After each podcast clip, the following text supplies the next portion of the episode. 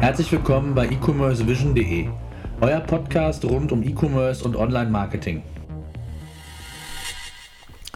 Ja, hallo und herzlich willkommen zu einer weiteren Ausgabe unseres E-Commerce Podcasts powered by e-commercevision.de. Heute gibt es den dritten Teil unserer Kurzserie SEO ist kein Hexenwerk. Im ersten Teil haben wir allgemeine Dinge besprochen, wie der Suchmaschinenmarkt in Deutschland aufgebaut ist, was man unter ja, Suchmaschinenoptimierung versteht, wie man es unterscheidet, welche Begrifflichkeiten man kennen muss, welche Strategien es gibt, wie man sich dem Thema annähern kann, auch welche Tools es gibt. Im zweiten Teil haben wir das Thema ja, On-Page-Optimierung wir haben besprochen, worauf es ankommt, was ja, äh, Kriterien für, von Google sind, Spielregeln, die Google aufstellt, die man beachten soll. Und heute im dritten Teil möchte ich mit meinem Gast, dem Daniel Stender von PageRangers, der mich auch schon in den beiden vorherigen Ausgaben begleitet hat, das Thema Monitoring und Search Konsole besprechen. Insbesondere das Thema Search Konsole, ich habe es ja schon mehrfach bei uns im Blog unter E-Commerce Vision thematisiert, ist aus meiner Sicht ja eines der am meisten und häufigsten unterschätzten Tools, was Google ja jedem Seitenbetreiber kostenlos an die Hand gibt. Hier sind sehr, sehr viele Informationen, die ja Google für einen bereitstellt, auch Hinweise gibt, was man alles ja falsch oder auch richtig macht, aber es gibt noch eine ganze Menge mehr und darüber möchte ich mich heute mit meinem Gast, mit dem Daniel Stender, ausführlich unterhalten, sodass ihr am Ende dieser kleinen Podcast-Reihe, insbesondere natürlich die Leute, die sich mit dem Thema neu befasst haben, befassen wollen, äh, vielleicht auch im Vorfeld immer so eine gewisse Scheu hatten, sich dem Thema anzunähern, ja so ein bisschen sensibilisiert werdet und auch seht, wie wichtig und relevant dieses Thema hier bei uns im E-Commerce ist. Bevor wir aber loslegen, möchte ich noch ein wenig das Housekeeping bestreiten. Das heißt, was sind ja wichtige News, Neuerungen, vielleicht interessante Artikel aus anderen Blogs, äh, über die es ja hier zu berichten gilt und über die ich berichten möchte. Ja, einen ganz interessanten Artikel habe ich bei den Kollegen von Handelskraft gelesen. Da geht es um das Thema Intransparenz bei Amazon scheitert der Marketplace ja, an Produktfälschungen. Ähm, ein ganz spannendes Thema, das Thema FBA äh, ist ja, äh, ja mittlerweile weit verbreitet und die Macht von Amazon, wir hatten es ja auch schon in einer der letzten Ausgaben oder auch in unserer letzten Podcast-Ausgabe, wo es um das Thema eBay ging, da hatte ich es ja bereits erwähnt, dass ja Amazon mit Abstand ja der größte Online-Shop hier bei uns in Deutschland ist. Und entsprechend groß ist die Macht, aber auch die Verantwortung den Konsumenten gegenüber. Und klar ist natürlich auch, dass der Marktplatz mit zunehmender Beliebtheit auch immer mehr ja, sogenannten Produktfälschern unterle Fälschern unterlegen ist. Das heißt also, die Fälschungsquote bei Amazon ist zu, ja, relativ hoch ähm, im Vergleich natürlich zu den äh, Produkten, die Amazon direkt anbietet, weil man da natürlich entsprechend ja, den, den Deckel drauf machen kann, selbst kontrollieren kann, wie die Qualität ist und, und, und. Und die Gefahr besteht, und das wird hier in dem Artikel thematisiert, ich kann den Artikel gerne auch in die Show Notes packen, dass man ja, vielleicht so zu einem kleinen, zu einem eBay, zu einem zweiten eBay verkommt, in Anführungszeichen. Dass wirklich, ja, Produktpiraterie, ähm, minderwertige Waren dort entsprechend ähm, angeboten werden und das gesamte Ökosystem Amazon ja irgendwie gefährdet ist. Das glaube ich nicht. Es wird auch nicht so ganz da thematisiert. Also ich fand es einfach nur als spannendes Thema und wollte es mit euch einfach mal besprechen. Ich glaube schon, dass natürlich Amazon mit solchen Produktpiraten, mit Fälschungen äh, zu kämpfen hat, aber ich glaube, dass das überschaubar ist und dass es da entsprechende ähm, Möglichkeiten gibt, das zu beeinflussen. Der große Unterschied zu eBay ist ja, dass man ja eine eigene Logistik hat und über diese FBA-Programme und Anbieter auch da so einen gewissen Einfluss nehmen kann, zumindest bei denen, die das nutzen. Ja, und letztendlich ist es immer so eine Sache, wie im klassischen Handel auch. Da gibt es eine gewisse Qualitätskontrolle, Qualitätssicherung, die natürlich auch bei eBay entsprechend greifen muss, ganz klar. Tja, und dann soll mal einer sagen, WhatsApp kann nicht im E-Commerce genutzt werden. Zumindest versucht allyouneedfresh.de genau da jetzt anzusetzen und Shopping per WhatsApp anzubieten. Nach wenigen Minuten, also letztendlich ist die Einkaufsliste, kann im Messenger eingegeben werden und an All You Need Fresh versendet werden.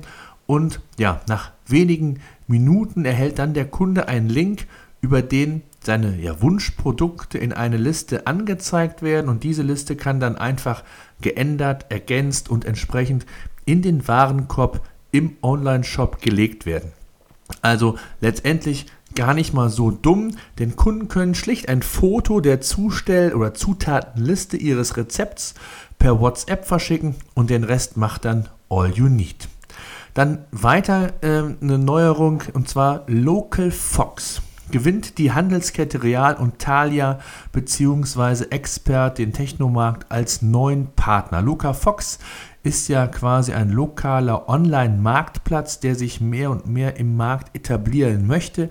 Und mit diesen ja, starken Partnern könnte dieser Schritt auch tatsächlich gelingen, denn erst vor kurzem hatte Luca Fox ja das Händlerportfolio von Simplify Local integriert und ähm, ja, Ende Juni ging dann noch entsprechend die Kooperation äh, mit dem stationären Handel und einem Same-Day-Delivery-Service beziehungsweise einer Expresslieferung in Berlin an den Start.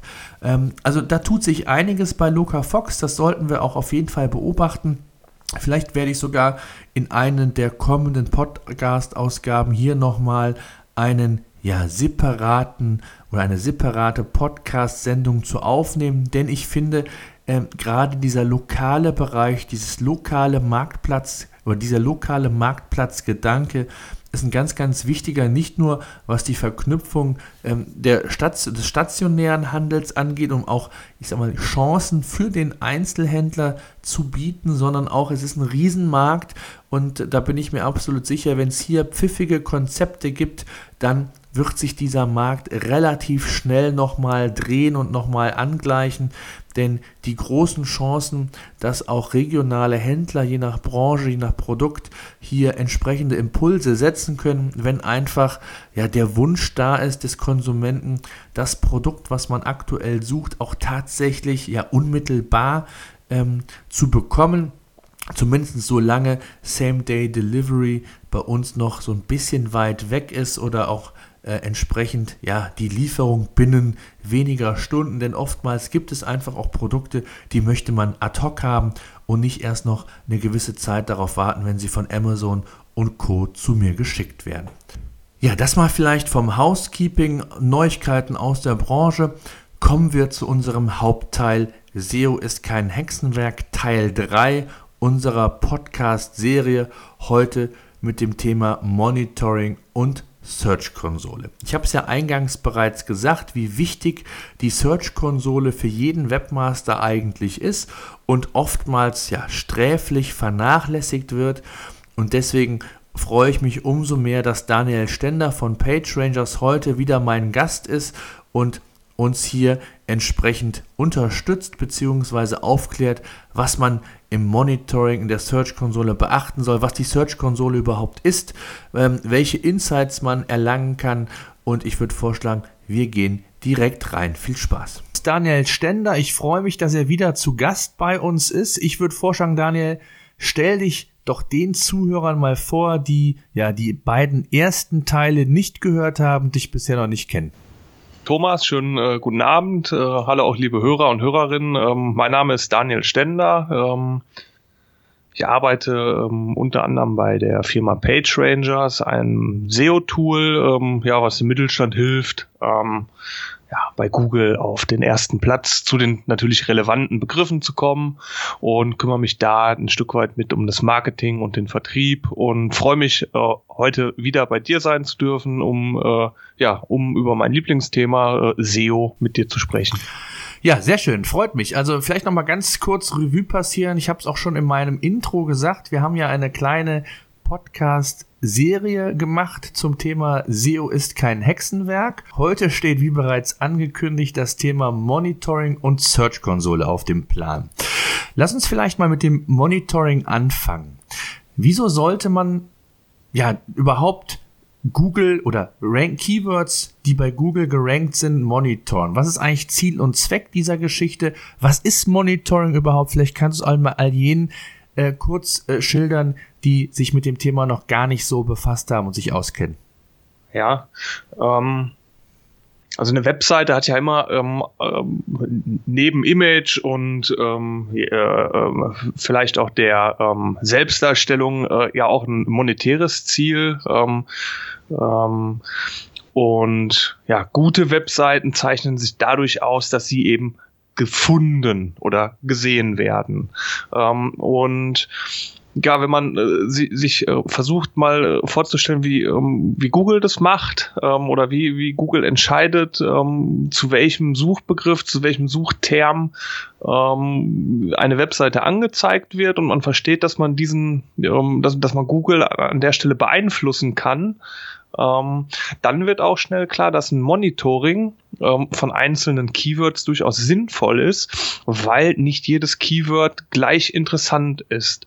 Ähm, wenn ich jetzt zum Beispiel weiß, dass ich einen ähm, Suchbegriff habe, der zigtausend Mal im Monat gesucht wird, ähm, und ich da auf Seite 2 platziert bin, dann habe ich da schon mal einen Anhaltspunkt, ähm, dass ich da ein super Optimierungspotenzial habe, ähm, weil auf Seite 2 bekomme ich über ein Keyword eigentlich selten bis nie Besucher. Auf der Seite 1 bei Google sieht es halt schon ganz anders aus. Ähm, da bekomme ich von dem Gesamtsuchvolumen ähm, einen Großteil des Traffics ähm, ja, ähm, ab, wenn ich es schaffe, auf der ersten Position zu stehen. Und ähm, man sollte die Search-Konsole beziehungsweise das Monitoring äh, unbedingt mit in sein Daily Business einbauen, weil da eben ganz viele Erkenntnisse ähm, gewonnen werden können, warum und ähm, wo meine Webseite eigentlich ähm, platziert ist. Okay, das heißt, welche Keywords sollte man dann konkret monitoren? Also letztlich gibt es ja auch Keywords, mit denen ich bei Google äh, ranke, die für mich nicht relevant sind, die zumindest nicht transaktionär sind, die mir kein Business bescheren in dem Sinne, sondern vielleicht Besucher, die aber eher in so die Region Streuverlust äh, zu zählen sind. Ähm, was, genau. was soll man da monitoren? Ja, im, ähm, also wenn, wenn, wenn ich jetzt am Beispiel ähm, oder wenn ich mich jetzt an einen Shop-Betreiber hineinversetze, dann wäre beispielsweise sinnvoll eine Kategorie, also vielleicht die Oberkategorie Kleidung und Begriffe, die da reinzählen, mit zu monitoren, wenn ich dann schon äh, in, innerhalb einer Unterkategorie sind es vielleicht die Hemden, äh, sind es vielleicht weiße Hemden, das könnte jetzt ein Suchbegriff sein. Ähm, und darunter dann vielleicht auch die einzelnen Produkte, also Produktname äh, X oder Produktbezeichnung Y. Das wären jetzt durchaus ähm, Keywords, die ich als Shop-Betreiber äh, im Auge behalten sollte. Ähm, einerseits zeigt es mir natürlich, ähm, zeigt mir Google an, wie hoch ist das Interesse denn eigentlich an diesem Keyword? Das ähm, bekomme ich über das Suchvolumen raus. Also wird, wird Modell XY, wird es einmal im Monat äh, bei Google gesucht oder wird es vielleicht zehn oder hunderttausend Mal bei Google gesucht? Und wenn ich dann noch weiß, ähm, dass ich Traffic aus Google äh, zu meiner Webseite oder zu meinem Webshop bekomme, weil ich auf ähm, ja, ähm, zu einem Keyword auf einer Position, sagen wir mal der Position 6 bin, ähm, dann weiß ich ähm, rein statistisch, ähm, steigt der Traffic nochmal, wenn ich auf der Position 5, 4, 3, 2 und dann nochmal exponentiell auf der Position 1 bei Google gerankt bin. Und dabei helfen wir. Okay, das heißt also, was sieht man oder welche wichtigen Informationen kriege ich jetzt außer Reichweite? Also wie sollte ich das in mein Daily Business überhaupt integrieren? Also habe ich verstanden, äh, Thema Reichweite ist relevant, das heißt zu schauen, wie groß ist das Suchvolumen für ein bestimmtes Keyword. Aber was sind so die wichtigen Informationen, die ich dann letztendlich aus dem Monitoring her bekomme? Mhm. Ja, was bekomme ich da alles für Informationen? Ähm wenn ich jetzt weiß, dass ein Keyword ähm, ähm, irgendwo bei zwischen Platz 10 und 20 liegt, ja, dann ähm, äh, zeigt mir das, ähm, dass, dass Google es eigentlich gut mit mir meint, aber dass, dass ich äh, an der Stelle noch ähm, Baustellen habe, die in der Regel zu beheben sind, äh, um das Keyword ähm, oder einen Suchbegriff ähm, ja, in die vorderen Regionen zu bringen. Das wäre äh, also alles, was so sich zwischen 10 und äh, Position 10 und 20 bewegt, ist letzten Endes eine Chance. Ja, ähm, wenn ich dann noch weiß, wie, ähm, wie, wie groß der Impact in Form des Suchvolumens ist, ähm, dann kann ich mir auch in etwa ab ähm, oder ausmalen, a was ähm, was das Ergebnis sein wird und was ich dafür ähm, investieren sollte an Zeit oder an, ähm, ja, an Ressourcen, ähm, lohnt sich das gegebenenfalls überhaupt nicht. Wie gesagt, geringes Suchvolumen ähm, bei einer, ähm, ja, bei einem nicht nachgefragten Artikel, ob man da jetzt viel Zeit reinsteckt, das ist dann halt, äh, ja, eine Frage ähm, der, der Strategie. Aber da gibt es sicherlich dann auch andere Themen, ähm, die man äh, an der Stelle vielleicht in den Vordergrund stellt. So Keywords, die beispielsweise auf der Position äh, 70, 80, 90 rumdümpeln. Ähm, da kann man auch mit wenig Aufwand nochmal einen Push machen, aber man springt halt nicht von der 70 auf die 1. Ähm, und von daher weiß man an der Stelle, okay, wenn ich das bespielen will, dann muss ich auch ein bisschen Zeit mit einplanen. Ähm, hingegen ähm, bewege ich mich auf den ähm, auf, auf der ersten Seite. Ähm, dann ist es äh, oftmals gar nicht mehr nur das äh, SEO, was dann äh, tatsächlich entscheidend ist. Auf der ersten Seite geht es dann auch schon in Richtung User-Signale, weil dann habe ich schon äh, die ersten Besucher, die kommen zwangsläufig, wenn ich mit äh, auf der 1 äh, Entschuldigung, auf Seite 1 positioniert bin. Und dann entscheidet ein Stück weit auch das, was, was dann die Leute, die meine Seite aufrufen, ähm, ja, was die denn dann an Inhalt vorfinden, wie lange sie auf meiner Seite ähm, sich bewegen und welche Signale sie an Google zurücksenden in Form von Verweildauer und so weiter. Mhm, okay. Und ähm, was würdest du sagen? Es gibt ja verschiedene Strategien, wie man genau diese diese Chancen-Keywords, wie du sie ja genannt hast, äh, wie man da herangehen kann. Also es gibt ja unterschiedliche Wege. Im, gerade im mhm. SEO ist es ja so, dass viele Wege nach Rom führen. Ja. Was sind da so ja ein zwei Strategien, wie man da hervor, hervorgehen kann? Du hast es ja eben schon mal so ein bisschen angedeutet. Ja. Ähm also ein Klassiker äh, bei, ähm, gerade so bei diesen Keywords, die sich so auf der 10 bis Position 20 bewegen, äh, unbedingt immer mal schauen, ähm, rankt dieses Keyword gegebenenfalls mit zwei URLs. Das ist immer ein Zeichen dafür, dass man Google äh, an der Stelle nicht eindeutig mitgeteilt hat, ähm, ähm, welche Seite eigentlich ausgespielt werden soll. Ähm, da kann man hergehen und äh, schaut sich einfach mal die beiden Seiten an, die zu einem Keyword ranken. Ähm, und wenn es dann um die Optimierung geht, dann hat man mehrere Möglichkeiten. Das eine ist immer äh, eine, eine, ähm, ja, eine Reduktion und das andere äh, gegenteilig eben das, was ich stark machen will. Ähm, da gucke ich, ist das Keyword häufig genug vertreten. Ähm, stimmt die Ladezeit der Seite, sind die Bilder, die auf dieser Seite sind, sind die äh, gegebenenfalls zu groß? Ähm, Habe ich ein Keyword ähm, in den Überschriften verwendet? Taucht es in den ersten 100 Wörtern auf? Taucht es im äh, Schlusssatz? Taucht es da auf? Wenn das alles der Fall ist, dann ist es schon mal gut. Und wenn wir jetzt eine zweite URL haben, die ebenfalls zu dem Keyword rankt, dann halt der ähm, umgekehrte Schluss Keywords reduzieren, gegebenenfalls das Keyword auch mal durch ein Synonym ersetzen. Ähm, da, wo das Keyword auf der Seite, die nicht ranken soll, auftaucht, da kann man durchaus hergehen und eine harte Verlinkung äh, intern auf die Seite erstellen, die ranken soll. Ähm, Ladezeit beziehungsweise Bild äh, äh, sollte natürlich auch da äh, in, einer, in einer entsprechenden Größe vorliegen. Ähm, und wenn man ähm, ja, wenn man das Keyword ähm, verringert hat, wenn man die Verlinkung intern ähm, auf die richtige Seite ähm, platziert hat, dann dauert es in der Regel gar nicht lange.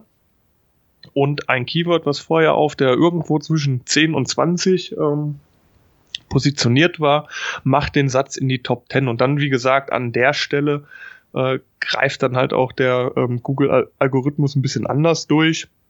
Und da kommt es dann auch ein Stück weit äh, nochmal mehr darauf an, was die User dann letztlich entscheiden, ähm, was sie ähm, auf der Seite finden und wie lange sie da bleiben, wie oft sie klicken und so weiter und so fort. Mhm. Das heißt, du hast jetzt im Grunde das Thema äh, Mehrfach-Rankings angesprochen. Ähm, jetzt ist es ja so, es ist ja nicht sonderlich, oder man sagt halt immer so, es ist einfach gesagt, dass man mal eben die Keyword-Dichte erhöhen soll, wobei die ja auch nur beschränkt sein soll. Also man soll ja nicht zu inflationär damit umgehen.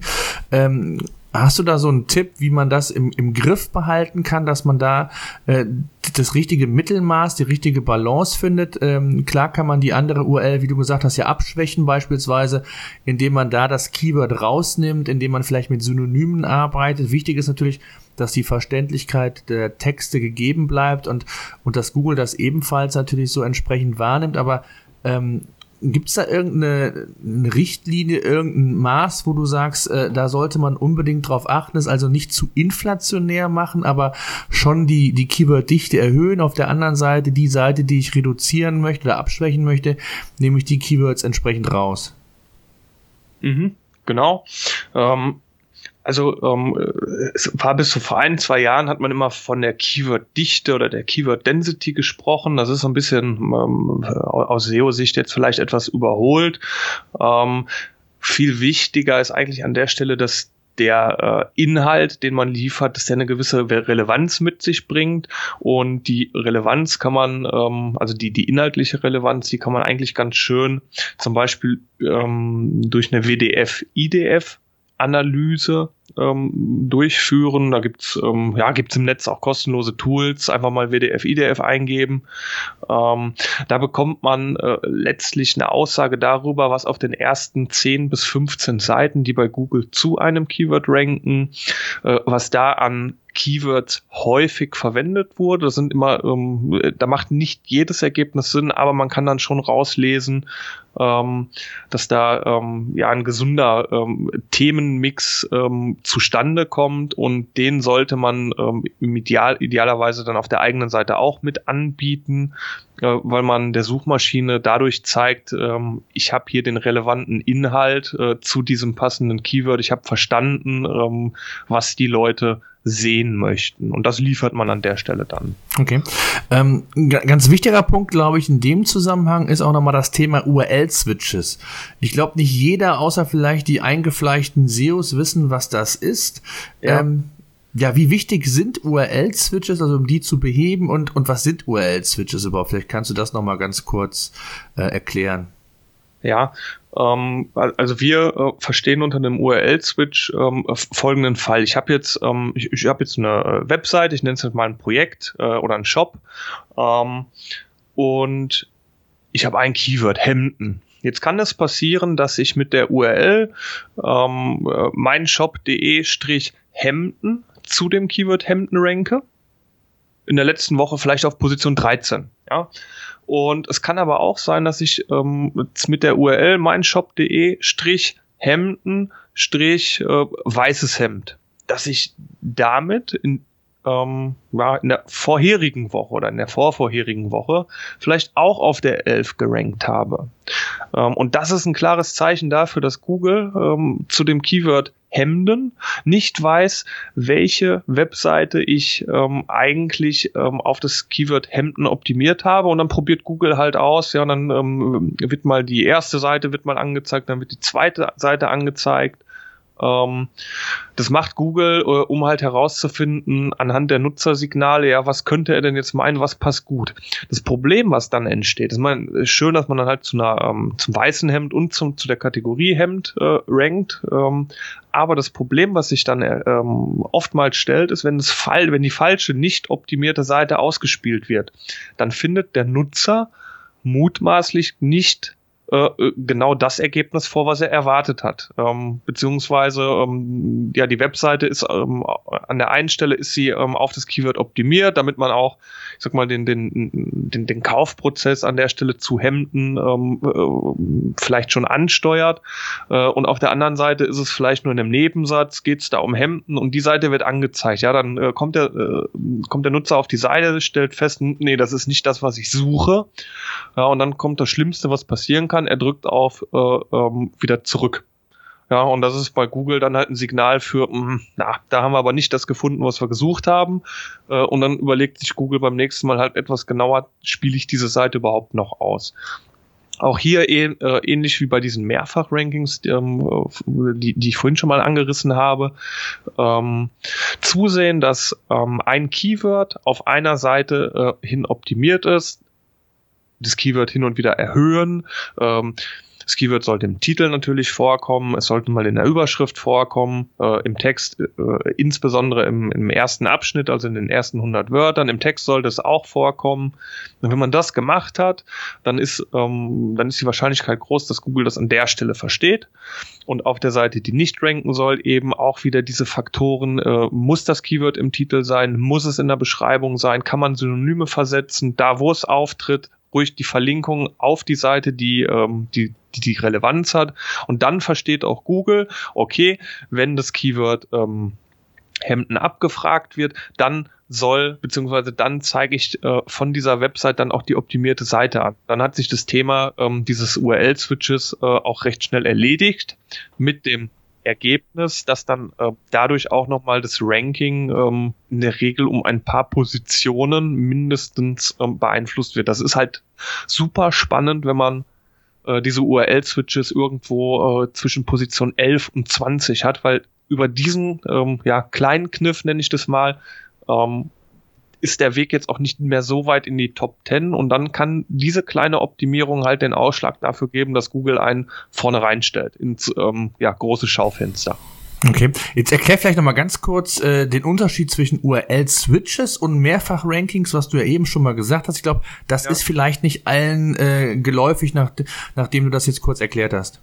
Okay, also ein, bei, bei einem äh, Mehrfach-Ranking ist es einfach so, dass ich ähm, klassisch, ich habe jetzt einen Markennamen, ähm, da kann es halt durchaus sein, dass ich mit der Startseite zu dem Markennamen äh, auf der 1, äh, Platz 1 ranke. Das ist recht üblich.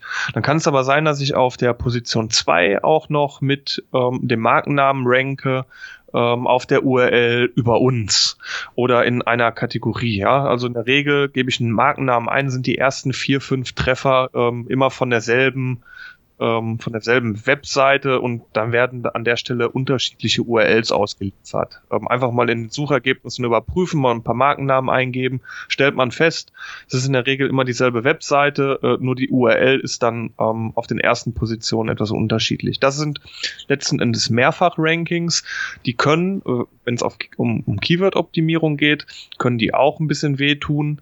Ähm, und der Unterschied zum URL-Switch ähm, ist, dass der URL-Switch, da, da, da passiert halt folgendes, Google weiß nicht genau, welche Seite zeige ich zu einem Keyword an und probiert es dann mal aus. Ja, das heißt, in der letzten Woche ähm, äh, wird die URL 1 ausgespielt, in der nächsten oder in dieser Woche wird dann die URL 2 ausgespielt. Ähm, man ist also nicht mehrfach mit einer ähm, oder mit, mit mehreren URLs gleichzeitig vertreten, sondern Google ähm, testet unterschiedliche eigene URLs, also ähm, deine URLs ähm, stellt sie auf die vordere Position und guckt, was passiert. Und ähm, ja, das, äh, so, solange Google halt ähm, selbstmächtig quasi hergeht und äh, unterschiedliche URLs testet, ist es für Google nicht eindeutig, welche Seite angezeigt werden soll. Und sobald es nicht eindeutig ist, wird es immer schwer in die Top 10 zu kommen. Mhm, okay. Jetzt ist ja oftmals der Fall, also ich erlebe es immer wieder in Gesprächen, auch mit Shopbetreibern. Ähm, ja, Google ändert ja mittlerweile seinen Algorithmus nahezu täglich. Mit, mit kleineren Veränderungen, große Updates werden meist noch angekündigt, wie Panda, Penguin und wie sie alle heißen. Oder Mobile Friendly und, genau. und, und. Ja. Ähm, jetzt kommt oft oder viele Shopbetreiber stellen sich dann immer die Frage, ja, wie oft oder wie häufig sollte man denn überhaupt ähm, die Rankings mittlerweile überwachen, täglich, wöchentlich. Ähm, man kann das ja mittlerweile in den hiesigen Software bei euch ja auch einstellen, ob eine Abfrageintervall täglich oder wöchentlich sein soll. Ähm, was ist da sinnvoll? Wenn man es täglich macht, macht man sich, glaube ich, mehr oder minder verrückt, weil es immer wieder große Schwankungen geben kann. Das, das ist, glaube ich, bekannt. Aber was ist so eine Empfehlung von dir? Ja, also ich würde es ähm, ähm, je nach äh, Umfang äh, und Anzahl der Keywords macht es wirklich Sinn, ähm, die Keywords wöchentlich abzufragen. Äh, zum einen kostet es halt ähm, Zeit, wenn man jetzt mehrere hundert Keywords hat, die täglich auf äh, Rankings hin zu überprüfen, ähm, das ist schon echt, ähm, ja, also der Erkenntnisgewinn daraus, was äh, innerhalb eines Tages passiert, der ist so niedrig, dass es, äh, dass es aus meiner Sicht ähm, in der Regel vertane Zeit ist. Ich empfehle grundsätzlich immer, ähm, das Ganze innerhalb einer Woche zu machen ähm, es kann durchaus ähm, sein, dass man, ähm, wenn man morgens ähm, seine Suchergebnisse prüft, dann steht man vielleicht mit einem Keyword auf der Position 4. Guckt man nachmittags rein, steht man auf der 5. Guckt man abends rein, steht man auf der 3. Ja, also, da ist der Erkenntnisgewinn quasi gleich null. Ähm, von daher, wer wöchentlich reinguckt, macht sich A selber nicht so verrückt und kann sich dann auch sicher sein, dass dann halt Google innerhalb dieser Woche ähm, Position 3, 4, äh, 5 äh, alles mal ausprobiert hat und man kriegt dann äh, man kriegt dann letztlich sowieso nur einen, ähm, ja, einen Durchschnittswert, aber der reicht an der Stelle. Ja, wenn es ähm, wenn man, ich kann jeden verstehen, der sagt, naja, ich habe jetzt hier, ich habe einen Backlink von einer äh, richtig starken Seite bekommen oder ich habe, ich habe heute, ähm, habe ich ähm, die Seite nochmal komplett überarbeitet und ich will jetzt sehen, was da passiert. Ja, dann kann man, ähm, dann kann man sicherlich auch mal hergehen und dann halt den Intervall ähm, runtersetzen und es verkürzen, aber die Aussagekraft, da bleibe ich bei, die ist halt ähm, relativ gering. Und da würde ich die Zeit äh, äh, besser in, in, in sinnvollere Projekte äh, oder in ähm, On-Page-Optimierung investieren, ähm, weil man da unterm Strich produktiv ist. Das, das, die, die Ranking-Überwachung an der Stelle, ähm, ja, die bringt so wenig Erkenntnisgewinn, dass man da halt ähm, darauf äh, nur schwer optimieren kann. Und von daher würde ich ähm, ja bleibe ich dabei. Äh, ein Wochenintervall ist eine ideale Zeit. Mhm, okay. Jetzt ist ja schön, äh, und das wird ja so vielen Tools auch vorgeworfen, ähm, dass es schön ist, dass man viele Informationen bekommt, also insbesondere was Sichtbarkeit, Rankings und so weiter angeht.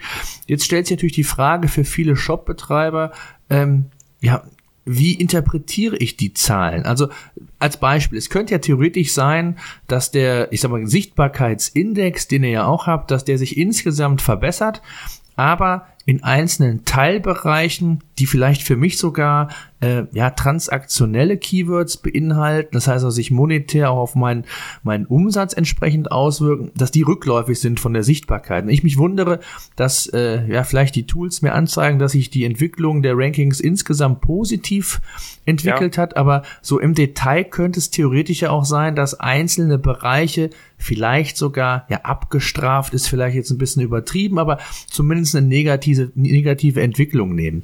Ähm, wie kriege ich sowas gewährleistet und wie finde ich sowas raus? Muss ich mir jedes einzelne Keyword genau anschauen, die irgendwie zusammenfassen und gucken, in welche Bereiche gehören die rein oder was habe ich da für Chancen? Mhm. Ähm, also zunächst mal, ähm, das ist jetzt vielleicht, ähm, ja, das ist dann jetzt schon auf, auf, auf unser Tool bezogen, ja. Ähm, bei uns hast du die, die, die Möglichkeit, halt jedes Keyword äh, einer, einer Kategorie zuzuordnen. Ähm, und wenn du dann halt mal zehn Kategorien angelegt hast, dann bekommst du mal relativ zügig ähm, durch, durch Auswahl, zeig mir nur Keywords einer Kategorie äh, an, dann kannst du ähm, an, an der Stelle schon mal ähm, nicht im Detail, aber da siehst du dann schon mal, ja, ähm, ist mit diesem Keyword-Set ähm, oder mit der Kategorie, äh, wie steht's, hat sich da was groß verändert. Ähm, in unseren Schulungen geben wir den Leuten dann mit auf den Weg, naja, wenn sich jetzt ähm, tatsächlich in einer Kategorie etwas geändert hat, ähm, bleiben wir bei den Hemden, in der Hemdenkategorie ist es jetzt irgendwie, gab's, ähm, gab's Ranking-Verluste. Ähm, dann kann man im nächsten Schritt äh, sich mal anschauen, was ist denn jetzt eigentlich passiert. Ähm, und dazu empfehlen wir, ähm, immer mal einen Blick in die Search-Konsole zu werfen. Die haben wir bei uns angebunden. Man kann sie auch bei, ähm, ja, bei Google direkt aufrufen. Also es ist ja eine, äh, eine frei zugängliche Software. Wir interpretieren sie ähm, etwas anders, ähm, aber äh, wichtig ist ja, dass man die Daten hat. Ähm, und aus den Search-Konsole-Daten kann ich beispielsweise feststellen, ja, wie oft wurde wurde denn meine Seite oder mein Keyword hm, oder wie oft wurde meine Seite zu einem Keyword angezeigt? Wie oft wurde die tatsächlich angeklickt? Ja, und ähm, hier kann es dann durchaus sein, ähm, dass sich da dann Diskrepanzen ähm, ja, zeigen. Was in der Regel daran liegt, dass ähm, vielleicht die Meta-Description ähm, nicht ganz ähm, so zugeschnitten ist, ähm, dass, dass Leute halt, ähm, selbst wenn man auf der Position 4 oder 5 platziert ist, äh, dann den Weg nicht auf die eigene Webseite finden, weil halt eben der erste angezeigte Text nicht passend ist. Und das kann man eben aus den Zahlen ähm, herauslesen. Und dafür ähm, ist die Search-Konsole einfach, ja, äh, pures Gold wert. Mhm. Jetzt, jetzt Stichwort Search Konsole, du hast es gerade schon angeschnitten. Ich habe äh, bei uns im Blog auf E-Commerce Vision einen Artikel geschrieben, äh, ein bisschen ketzerisch äh, formuliert, dass die Search Konsole das meist unterschätzte Tool ist ähm, im, im E-Commerce-Bereich, äh, was Google auch Webmastern grundsätzlich zur Verfügung stellt. Ähm, es ist ja, früher hieß es ja Webmaster-Tools und es hat sich seitdem ja doch einiges verändert. Ich habe selbst immer mal so als, als die Kommunikationszentrale zu Google oder die einzige Kommunikationszentrale zu Google betitelt. Ähm, das ist aber nicht alles. Also letztendlich gibt's ja da noch viel, viel mehr, was man mittlerweile aus diesem Tool rausholen kann und sollte. Ähm, siehst du es auch so, dass das Tool sehr, sehr wichtig für jeden Webseitenbetreiber ist? Oder sagst du, nee, das ist eigentlich egal, wenn ich so die klassischen äh, Bereiche mir anschaue, dann, dann ist das völlig ausreichend. Oder wie siehst du das? Also wenn man weiß, was die Search-Konsole ähm, kann, dann ist sie, ähm, und wenn man das jetzt im Verhältnis zu dann zu tatsächlichen Nutzungen sieht, dann kann man schon sagen, die Search Console ist das meist unterschätzte Tool, ja. Ähm, das ist, äh, also die Search-Konsole ist letztlich das Sprachrohr, was Google benutzt, um einem Webmaster mitzuteilen, was an der Seite gut oder schlecht ist. Ähm, ähm, kriegt man beispielsweise ähm, eine Abstrafung äh, aufgrund von ähm, ja, Optimierungsmaßnahmen, die Google als ähm, ja, als Blackhead oder als, als unsauber ähm, einstuft, dann ähm, passiert ja folgendes, man bekommt eine Abwertung, beziehungsweise ähm, man rutscht in, in den äh, Rankings erdrutschartig nach hinten. Aber Google ist an der Stelle halt auch ähm, so offen und kommunikativ und teilt einem das in der Search-Konsole mit ähm, inklusive ähm, der Schritte, die man ähm, vornehmen muss, ähm, um, um diese Penalty, die Strafe wieder ähm, wegzubekommen. Und wenn man da halt nicht drauf reagiert äh, und, und, und, und die Kommunikation dann einseitig von Google nur läuft, ähm, ja, dann ist der Webmaster an der Stelle natürlich selber schuld. Und da kann man schon sagen, mit, ähm, mit der Search-Konsole ähm, hat man wirklich ein mächtiges Tool, ähm, was einem Daten liefert, die äh, ein anderes Tool in der Regel überhaupt nicht imstande ist, äh, selbst zu produzieren. Denn äh, eigentlich weiß ja nur Google, was, ähm, ja, was auf seinen eigenen Seiten dann im Detail passiert, wer wann wie viele ähm, Klicks getätigt hat, ähm, wie lange jemand auf einer Seite bleibt. Man muss, ja, man muss sich ja vorstellen, äh, ich glaube, Google Chrome hat eine Marktdurchdringung in Deutschland äh, um 90 Prozent. Ähm, von daher, Google sieht nicht nur, was sucht derjenige, sondern Google sieht in der Regel auch, äh, äh, was, was macht derjenige, ähm, äh, wenn er jetzt das Suchergebnis angeklickt hat und sich durch die Seiten klickt. Und diese Erkenntnisse kriegt man teilweise halt in der Search-Konsole ähm, ja, aufbereitet. Mhm. Das heißt, was sind jetzt so die wichtigsten Dinge, die man sich als Seitenbetreiber unbedingt in der Search-Konsole oder respektive dann auch in eurem Tool dann anschauen sollte? Ja, ich, ähm, äh, ich stelle die Frage jetzt mal zurück. Ähm, nutzt, nutzt du die Search-Konsole? Ich nutze die Search-Konsole, ja. Mhm. Und wo, worauf achtest du an der Stelle? Äh, ja, ich weiß nicht, ob ich da repräsentativ bin für alle Shopbetreiber, aber letztendlich geht es schon darum, äh, IT, mögliche IT-Fehler sich anzuschauen und zu gucken, ähm, ob die Sitemap richtig eingereicht wurde, wann sie zuletzt eingereicht wurde, also sprich, ist sie aktuell und wie viel von den Seiten indexiert sind. Also all solche Dinge. Und natürlich, was für mich spannend ist, sind natürlich so ein paar Leistungswerte zu sehen, ähm, welche Klicks oder wie viele Klicks bekomme ich über den, über den organischen Bereich und über welche Keywords letztendlich. Ne? Das ist so das, was ich mir da im im, im Schwerpunkt anschaue. Genau, dann, dann bist du ja, ähm, ja bist du äh, an, an, an der Stelle sicherlich ähm, ähm, für SEOs repräsentativ, denn ähm, ja, also bevor man sich überhaupt mit der Search-Konsole ähm, befasst, muss man sich natürlich ähm, mit, mit der eigenen Webseite erstmal anmelden. Ja, ähm, sprich verknüpfen. Äh, erst ab da bekommt man natürlich die Werte und ähm, wenn man jetzt beispielsweise einen, ähm, einen Shop übernimmt oder ähm, sich jetzt das erste Mal mit dem ähm, ja mit dem Thema äh, Suchmaschinenoptimierung befasst, dann sollte äh, der erste Weg definitiv in die Search-Konsole gehen und äh, genau die Parameter, die du angesprochen hast, ist die Seite vorhanden, ist sie überhaupt indexiert, ähm, liegen Fehler vor, ähm, die gute Rankings verhin äh, verhindern, ähm, gibt es eventuell, ähm, also, also selbst ähm, ähm, ähm Backlinks, kriege ich aus der Search-Konsole raus? Also welche, ähm, äh, welche Seiten von, von außerhalb verweisen auf mich? Und äh, noch idealer, ähm, ich kann, wenn ich, äh, wenn ich sehe, dass ich Backlinks habe, die ich eigentlich nicht haben möchte, das könnte jetzt, ähm, ähm, also, also ohne da ins, äh, tief ins Detail gehen zu wollen, es gibt halt Backlinks, ähm, äh, ähm, die, die bewirken Gutes, ja, die bewirken, ähm, dass, dass Google erkennt, oh, da verweist jemand auf die Seite, das ist gut, ja, das trägt zum positiven Ranking dabei. Es gibt aber genauso auch die Backlinks, wo sich Google denkt, naja, das ist, der, der Backlink-Aufbau war unnatürlich oder der kommt aus dubiosen Quellen und das führt dazu, dass eine Seite ähm, auch abgestraft wird. Und an der Stelle meldet äh, äh, oder beziehungsweise sieht man die Backlinks, kann dann ähm, größtenteils halt durch gesunden Menschenverstand ähm, ähm, sehen, okay, den Backlink, den will ich eigentlich nicht haben. Und an der Stelle, ähm, ich habe ja eigentlich keine Möglichkeit, ich kann den Seitenbetreiber oftmals gar nicht erreichen, um ihm zu sagen, du, ähm, ich möchte gar nicht, dass du mich verlinkst. Ich kann aber ähm, über die Search-Konsole kann ich Google mitteilen. Google, pass auf, ich möchte, dass dieser Link, der da auf mich zeigt, ich möchte, dass äh, der entwertet wird ähm, dass der keine, ähm, dass der keine Auswirkungen sowohl im Positiven wie im Negativen auf meine Seite nimmt. Und dafür ähm, hat Google in der Search-Konsole das, ähm, das Disavow ähm, oder die Funktion Disavow eingeführt, ähm, mit der ich ähm, Links entwerten kann. Und das ähm, im Paket ähm, macht die Search-Konsole schon zu einem sehr, sehr mächtigen Tool. Ja. Woran erkenne ich vielleicht das noch nochmal? Äh, dass es sich um einen ja, schlechten Backlink handelt? Gibt es irgendwelche Indikatoren, die ich da berücksichtigen kann? Oder gibt es irgendwelche Werte, anhand dessen ich das festmachen kann?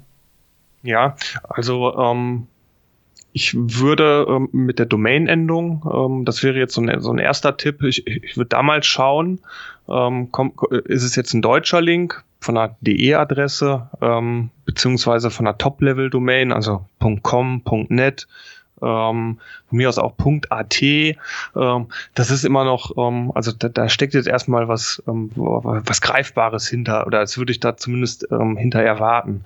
Ähm, hingegen, wenn ich jetzt plötzlich .ru, .to oder äh, vielleicht auch .cc da habe, ähm, oder sich in dem Domainnamen, ähm, also auf der verlinkenden Domain, äh, in, in dem Namen, ähm, wenn, wenn, wenn das aus dubiosen ähm, äh, ja, Wörtern zusammengesetzt ist, ähm, Klassiker, ähm, sowas wie Viagra oder so, ja. Ähm, wenn ich jetzt nicht gerade in der ähm, äh, in, in der Potenzmittelindustrie meinen mein, mein Shop angesetzt habe, sondern vielleicht äh, Tierfutter mache oder so und dann einen Link von der Viagra-Seite bekomme, dann sollte ich mir die Seite schon mal im Detail angucken und wenn die thematisch unrelevant ist, dann sollte man den Link halt auch schleunigst äh, an der Stelle äh, rauskegeln. Und genauso ähm, wenn ich jetzt von einer, ähm, von einer Webseite äh, von heute auf morgen ähm, äh, vielleicht 8000 Links bekomme. Kann ja durchaus passieren, weil äh, dieser Link äh, in jeder Sidebar der Webseite eingebunden ist, weil er im Footer eingebunden ist, weil er ähm, ja, weil er inflationär auf meine Webseite äh, verweist, ähm, dann ist es auch immer ein Zeichen dafür, dass es halt ein minderwertiger Link ist. Und ähm, dann sollte ich auch da halt genau gucken, äh, was ist das für eine Quelle? Ähm, und wenn die nicht zu mir passt, ähm, ja, wird sie rausgeschmissen. Also äh, da hält an der Stelle muss man seinen Laden halt sauber halten. Mhm. Okay. Ähm, jetzt, jetzt habt ihr, äh, sagtest du ja auch, ihr habt selbst bei euch auch die Search-Konsole angebunden.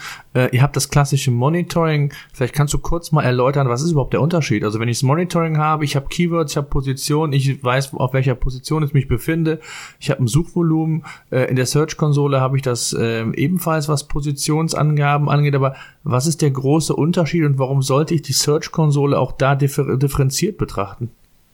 Ja.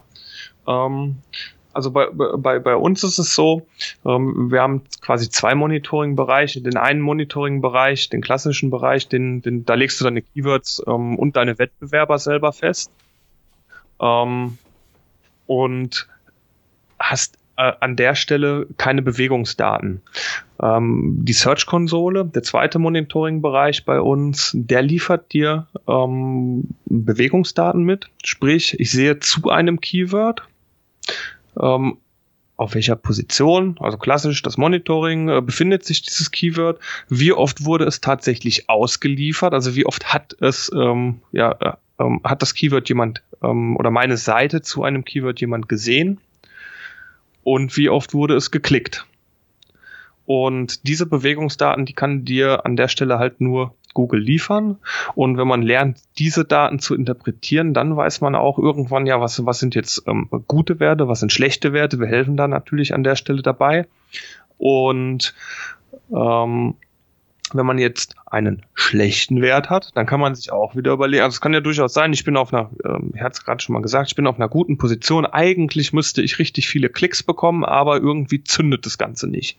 Und dann geht man eben her und guckt ja, woran liegt es. In der Regel ähm, eine große Einflussgröße ist da die Meta-Beschreibung wenn ich die verändere, ähm, ähm, ein bisschen auffallender gestalte äh, und, und ähm, mich in den Nutzer reinversetze, das, das quasi, ähm, wenn das Suchergebnis angezeigt wird, ich dann aus der Masse der Suchergebnisse nochmal ein Stück weit hervorsteche, ähm, dann steigt, und das tracken wir ja an der Stelle auch, dann steigt auch wieder die ähm, Click-Through-Rate. Sprich, ähm, ähm, die, das Verhältnis zwischen wie oft wurde es angezeigt und wie oft wurde es tatsächlich angeklickt. Und ähm, vielleicht ein kleines Manko der Search-Konsole, die speichert ähm, Daten Stand heute im äh, Juli nur bis zu drei Monaten. Das macht mir halt Langzeitbetrachtung an der Stelle ähm, ja nicht möglich. Ich müsste die Daten jeweils äh, exportieren und mir in, ähm, in Excel oder in, in einem Tabellen äh, oder in, in, in, einem anderen Tool ähm, abspeichern.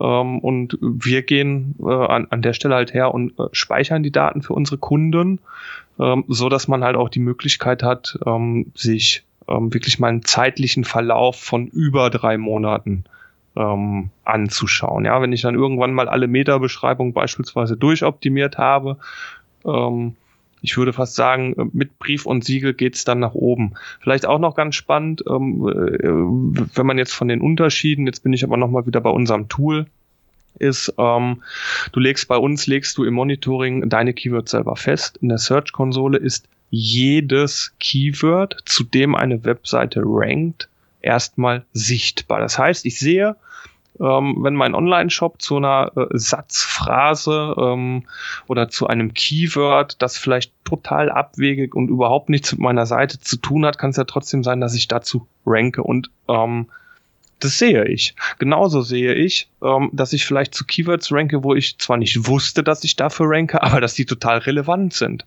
Das zeigt mir Google ja an. Also äh, äh irgendwelche ähm, ähm, spannenden du nennst gerne die transaktionären Keywords, ähm, wo es dann vielleicht ja eine Produktsuche ist, ähm, mit dem Wörtchen Test oder mit dem Wörtchen Kaufen dahinter oder Vergleich. Ähm, äh, und, und dann sehe ich plötzlich, ach guck mal, zu dem Keyword wusste ich gar nicht, ranke ich irgendwo äh, schon in ähm, ja nahe an den Top 10.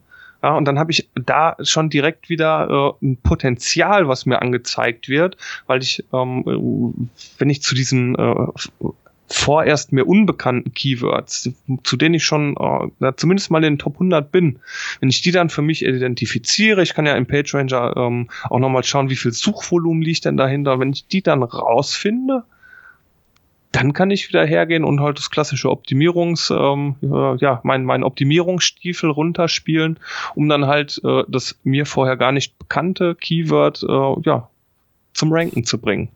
Jetzt ist ja so, also du sagtest ja ähm, gerade äh, richtigerweise, dass ja du im Grunde genommen du die, die Performance-Daten von Google selbst bekommst. Also äh, geht man mal zunächst mal davon aus, dass die auch ähm, ja sehr, sehr ähm, detailliert und sehr echt sind, hätte ich jetzt bald gesagt. Ähm, mit welchem zeitlichen Verlauf muss man denn bei Google rechnen? Also wie aktuell sind die Daten?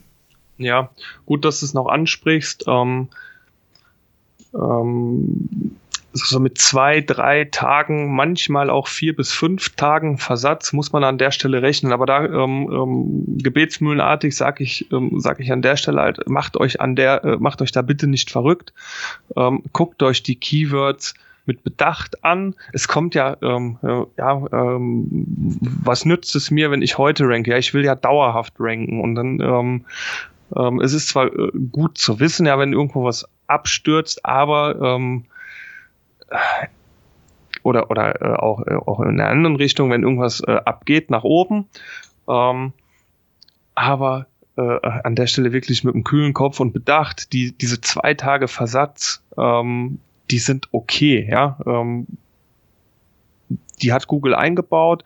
Wer, ähm, wer, wer die tagesaktuellen Werte hat, der hat unter anderem über uns, äh, aber der hat ja auch die Möglichkeit, ähm, sich diese Keywords, die ihm wirklich besonders, besonders wichtig sind, dann ähm, auf, auf anderem Wege außerhalb der Search-Konsole äh, in, ins tägliche Tracking zu nehmen.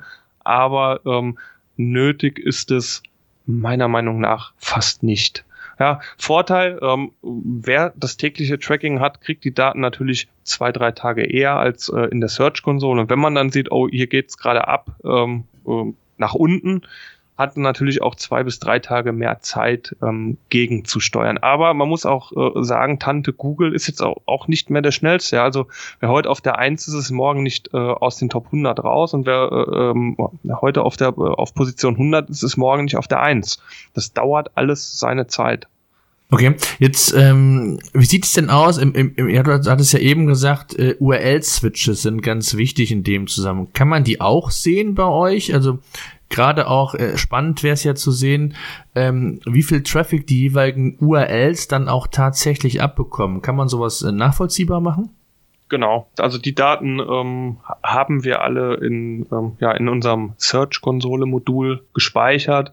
Ähm, und hier kann man sich dann ähm, wirklich anschauen, wenn ein Keyword auf zwei unterschiedlichen URLs ausgeliefert wird, was passiert dann eigentlich? Ja, während vielleicht die nicht optimierte URL äh, 100 Mal ausgeliefert, aber nur einmal angeklickt wird, ähm, kann es sein, dass die optimierte URL, also das, das, das wäre jetzt auch ähm, das Logische, dass die häufiger, sagen wir mal, einfach fünfmal angeklickt wird.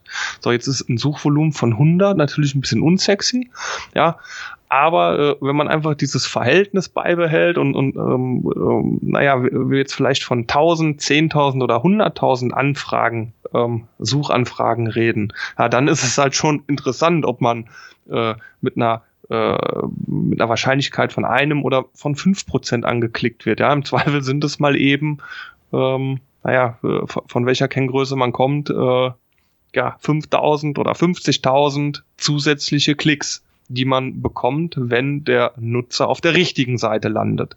Und ähm, diese Erkenntnis, ähm, dafür braucht man ja erstmal nicht, ähm, dafür braucht man nicht diese 100.000, sondern da kann man halt auch wieder die Statistik bedienen. Wenn ich sehe, dass das halt, ähm, ähm, da, dass ich ein Keyword ähm, auf zwei unterschiedlichen URLs äh, ranken habe und das eine wird gut angeklickt und das andere wird schlecht angeklickt, ähm, dann zeigt, oder dann, dann habe ich da halt schon, äh, wie gesagt, halt wieder meine SEO-Optimierung beziehungsweise einen Fahrplan, den ich bearbeiten kann, wo mir klar und deutlich anhand von Kennzahlen gezeigt wird, hier liegt was im Argen, in welcher Größe auch immer. Ähm, du kannst es beheben. Mhm. Jetzt, jetzt stelle ich mir die Frage, wofür brauche ich dann noch das klassische Monitoring, wenn ich die Search-Konsole habe? Weil in der Search-Konsole habe ich es doch eigentlich wesentlich detaillierter und wesentlich fundierter, weil hier kann ich mir zum Beispiel äh, die Rankings genau anschauen, welche Keyword oder welches, welche URL bekommt wie viel Traffic ab, wie ist die Klickrate, die Click-Through-Rate, kann die Snippets entsprechend verändern, also sprich die, die Titles und die Meta-Descriptions. Ähm, wofür brauche ich dann das klassische Monitoring überhaupt noch? Ähm, ja, zum einen hast du ähm ähm, mutmaßlich die ähm, äh, nicht die Zugangsdaten deines Wettbewerbers zur Search-Konsole. Das heißt, du kannst, äh, du, du richtest den Blick an der Stelle wirklich nur auf ähm, deine Webseite. Du weißt aber an der Stelle nicht, wer ist denn den Platz vor mir, wer ist den Platz dahinter. Ähm, das wiederum siehst du im Monitoring-Bereich. Du kannst ähm, legst dir ähm, deine Wettbewerber zum Beispiel fest und kannst dann halt auch äh, auf deine Keyword-Sets, ähm, Keyword-Set 1, 2 oder 3, äh, kannst du dir dann halt die Wettbewerber entsprechend anzeigen lassen. Das wäre jetzt schon mal ein, ein gravierender Unterschied. Du siehst aber auch, mit welchen URLs rankt der Wettbewerber. Und das ist dann schon wieder das Spannende. Ähm, wenn man jetzt sieht, okay, äh, da ist jemand vor mir platziert, dann gucke ich mir natürlich oder dann will ich auch mal wissen, ja, womit denn eigentlich? Ähm, wenn man jetzt aber 1000 Keywords hat ähm, gegebenenfalls äh, 50 Wettbewerber, dann wird es das Monitoring an der Stelle halt brutal schwierig. Und ähm, da greift dann halt auch wieder, ähm, da greifen SEO-Tools im Allgemeinen dann halt ähm, unter die Arme.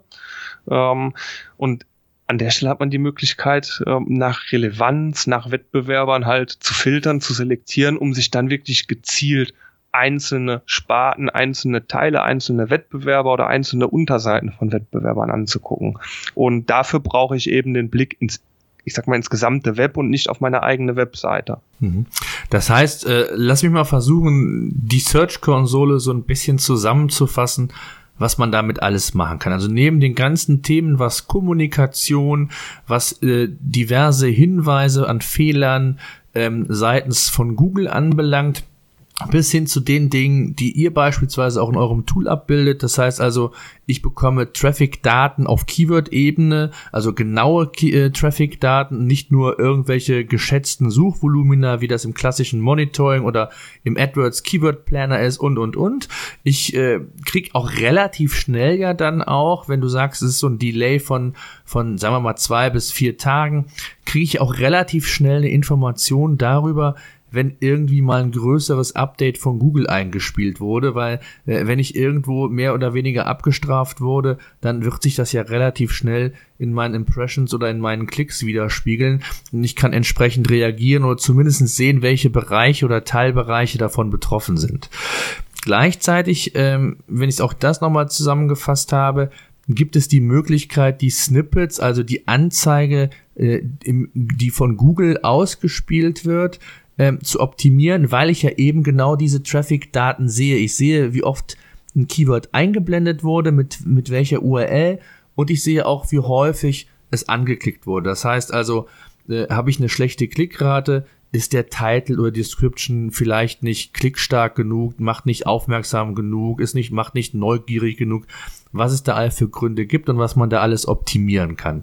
Ähm, gleichzeitig sieht man in der Search-Konsole die sogenannten URL-Switcher bzw. Mehrfach-Rankings. Das heißt, hier sind diese Kannibalisierungseffekte Thema, die man vermeiden sollte, mit denen man aber auch ganz genau sieht, welche der URLs ist A für mich die relevante und B, äh, welche muss ich entsprechend wie gewichten, beziehungsweise äh, von, vom Keyword her, von der internen Verlinkung, Backlinks, wie gesagt, auch vielleicht so ein bisschen reduzieren, damit Google eher versteht, äh, welche URL die, die, die tatsächliche Relevanz zu dem jeweiligen Keyword hat.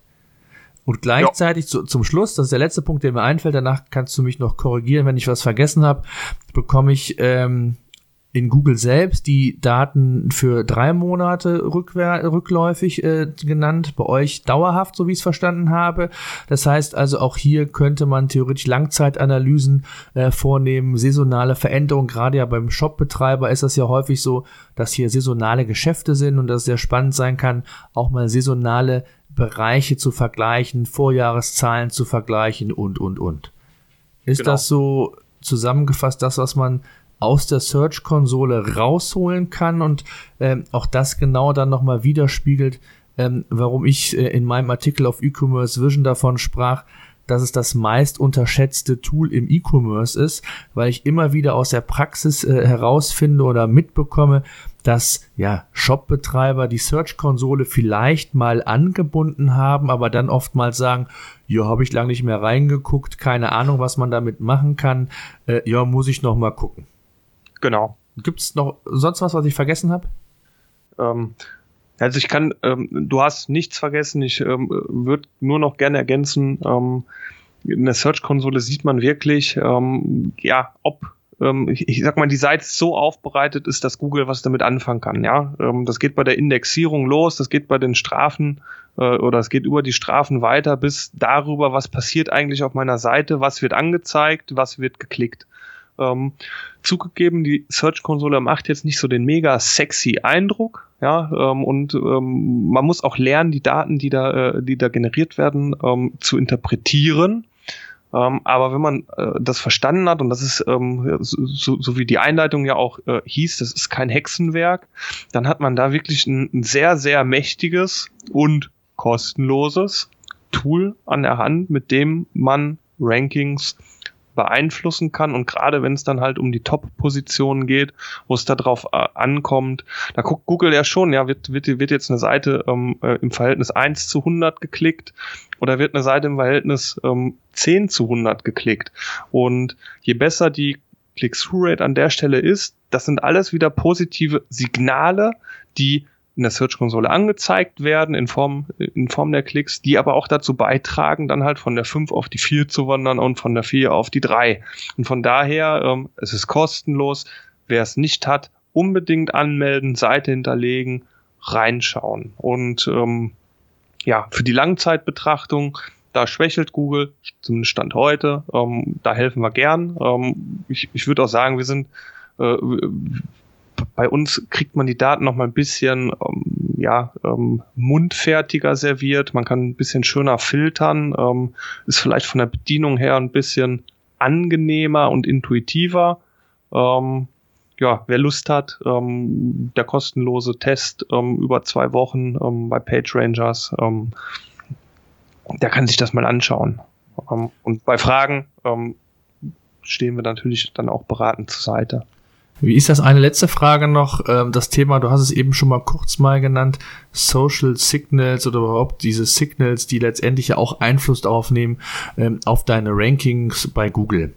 Ähm, ist das in irgendeiner Art in der Search-Konsole ebenfalls nachvollziehbar? Also ich habe ein ganz gutes Beispiel. Ich habe, ich glaube, in der letzten Woche einen Podcast mit der äh, mit einer ja, Ebay-Koryphäe, mit der äh, Frau Kutzlowski äh, umgesetzt und ähm, der Podcast ist unheimlich gut in, ich sag mal, in den Social Networks äh, geliked worden, geteilt worden und innerhalb von einer Woche war ich mit verschiedenen Keywords zum Thema Podcasting und E-Commerce und eBay und Podcast äh, auf, ja, ich glaube Position 5 zur, äh, teilweise sogar, relativ schnell nach vorne gekommen.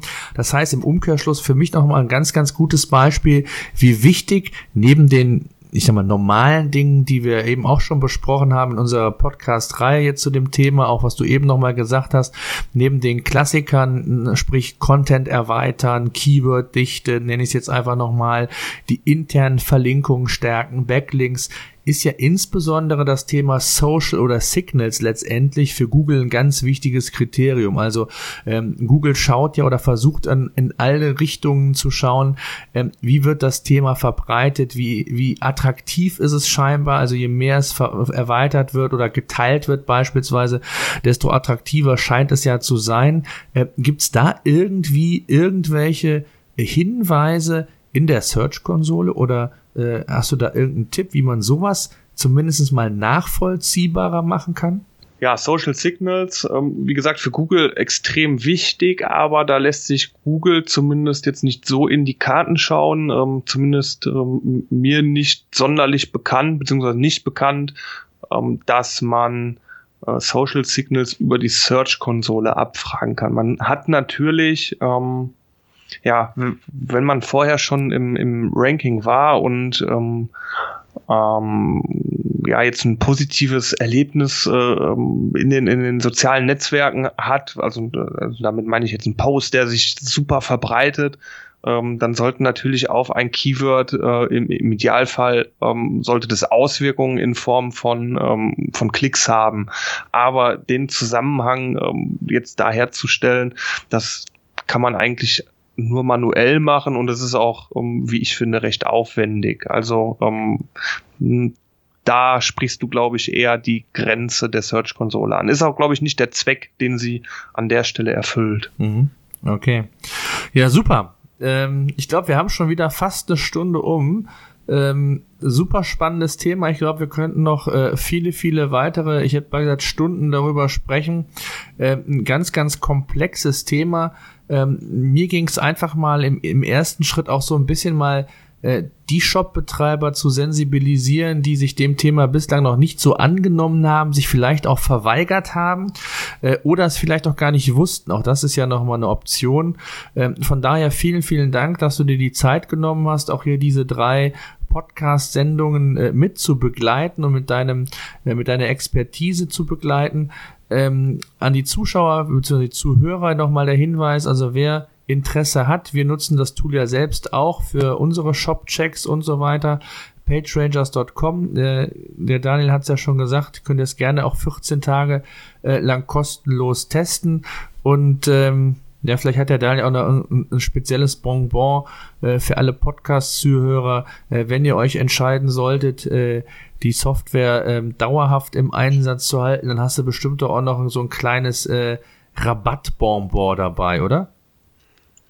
Gut, dass du es ansprichst. Äh, in der Tat, ähm, also an äh, die Hörer von E-Commerce Vision gerichtet, ähm, haben wir ein Angebot. Ähm, das nennt sich äh, E-Commerce 20 ist der Gutscheincode und ja, wir verwenden äh, den sprechenden Gutschein. Ähm, das bedeutet, ihr bekommt, ähm, wenn ihr äh, nach der Testphase, wir ähm, bekommt ihr 20 Prozent Nachlass dauerhaft ähm, auf die Nutzung des Tools. Und wer jetzt sagt, oh, ich, äh, mich interessiert das Thema zwar und ich würde auch gerne mehr machen, aber ich weiß nicht, wo ich anfangen soll. Den ähm, hole ich auch gerne gleich mit ab. Ähm, wir gucken in der Regel immer, dass jeder Tester die Möglichkeit bekommt, auch ähm, ein persönliches Webinar bei uns ähm, vorgeführt oder durchgeführt zu bekommen, wo wir ähm, die Software nochmal im Detail vorstellen, Bezug auf den eigenen Shop nehmen oder auf die eigene Webseite und da auch schon mal frei von, ähm, ähm, ob es jetzt ein Kunde wird oder nicht, ähm, da auch mit Tipps nicht geizen. Also wer ähm, ähm, ja, wer äh, einfach mal seine Webseite mit äh, bei uns in die Analyse packt, bekommt über das Webinar halt auch immer hier und da nochmal den einen oder anderen Tipp, kann natürlich auch seine Fragen bei uns loswerden und wir gucken dann, dass wir dann ähm, ja entsprechend äh, mit Lösungen aufwarten. Ich kann wirklich nur jedem empfehlen. Ich, ich höre ganz oft, ah, ich habe dafür so wenig Zeit und ähm, ah, das ist nicht so mein Steckenpferd. Ich, ich weiß nicht, ob ich das kann. SEO ist kein Hexenwerk, aber SEO ähm, oder die, die Suchmaschinenoptimierung und das, das Lernen ähm, von ähm, mit den ja mit dem Schaufenster Suchmaschine richtig umzugehen. Das ist ein Traffic-Kanal, der richtig richtig Umsatz bringen kann. Das ist, äh, da, da, da sitzen keine zehn Mitarbeiter, die ähm, ähm, ja, die, die bezahlt werden müssen, sondern das ist eine Maschine, die, wenn sie richtig eingestellt ist, von alleine vollautomatisch neue Interessenten, neue Besucher auf der Webseite und neue zufriedene Kunden bringen kann. Und von daher ähm, ja, ist es wirklich ein Thema, wo ich bei jedem Shop-Betreiber sage, Leute, ihr habt einen Shop, das ist in der Regel mindestens dann, äh, wir sind ja ein E-Commerce-Podcast äh, hier, äh, ihr habt eine E-Commerce-Webseite, einen Webshop, äh, guckt auch, dass das äh, Schaufenster, das größte ist nun mal Google, dass ihr da gesehen werdet. Und dabei helfen wir. Okay. Ja, super. Ich danke dir und ja, weiterhin viel Erfolg euch. Dir einen schönen Abend. Danke.